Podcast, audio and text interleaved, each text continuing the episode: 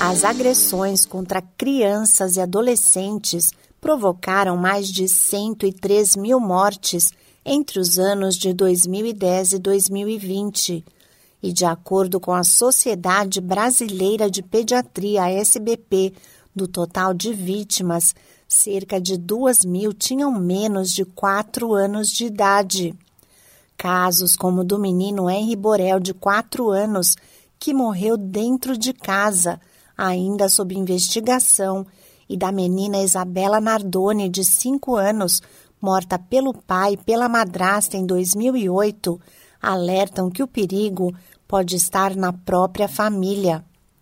Com base em dados preliminares referentes a 2020, a SBP avalia que o isolamento social deixou as crianças ainda mais expostas à violência doméstica.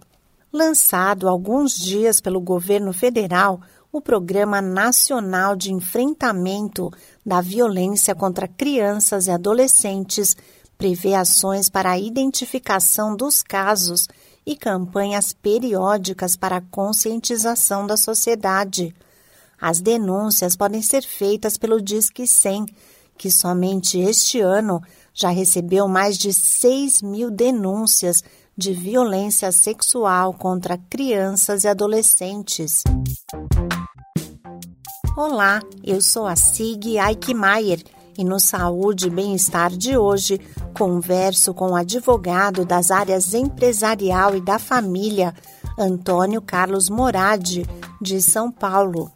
De acordo com o especialista, todas as pessoas têm o dever de proteger as crianças e denunciar casos de violência. A Constituição Federal ela atribui à família e à sociedade, ao próprio Estado, o dever de resguardar a segurança da criança, do adolescente, contra qualquer tipo de violência. Consequentemente, todos não só podem, como devem denunciar qualquer tipo de violência ou suspeita envolvendo maus tratos, abuso, exploração sexual contra criança e adolescente. Tem que ser feita a denúncia junto à Polícia Militar, a uma delegacia, ao Conselho Tutelar, ao Serviço Disque 100. Mesmo que haja dúvida, a segurança é melhor do que a omissão. Então, vale a pena é, informar pelo menos o Conselho Tutelar. O advogado Antônio Carlos Moradi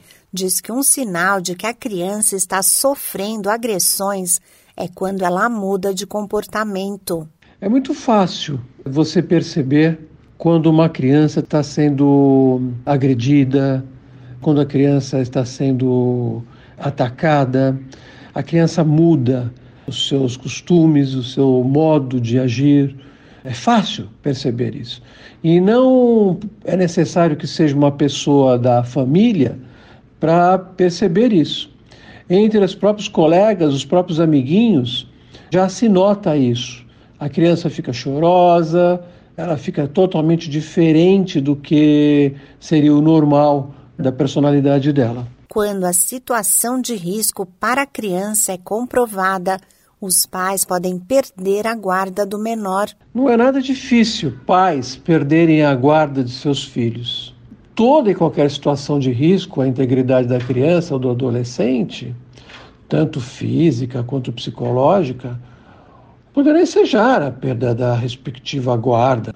Caso a situação, logicamente, progrida e isso vá a juízo, e se realmente for constatada a violência, tem que ir mesmo, o juízo vai determinar a guarda dessa criança para um, uma, um ente familiar, pode ser avô, avó, tio, tia, até mesmo para irmãos. Né? Isso pode acontecer, para primos, isso pode acontecer, desde que tenha afinidade, né? A criança tem que ter essa afinidade com esses parentes. E esses parentes sejam também aptos a poder suprir essa questão emocional da criança e, e ter todos os deveres, né? que envolvam a educação, a criação. A maioria dos casos de violência no ambiente doméstico não é denunciada e geralmente deixa sequelas psicológicas para a vida toda de quem sofreu as agressões. Esse podcast é uma produção da Rádio 2.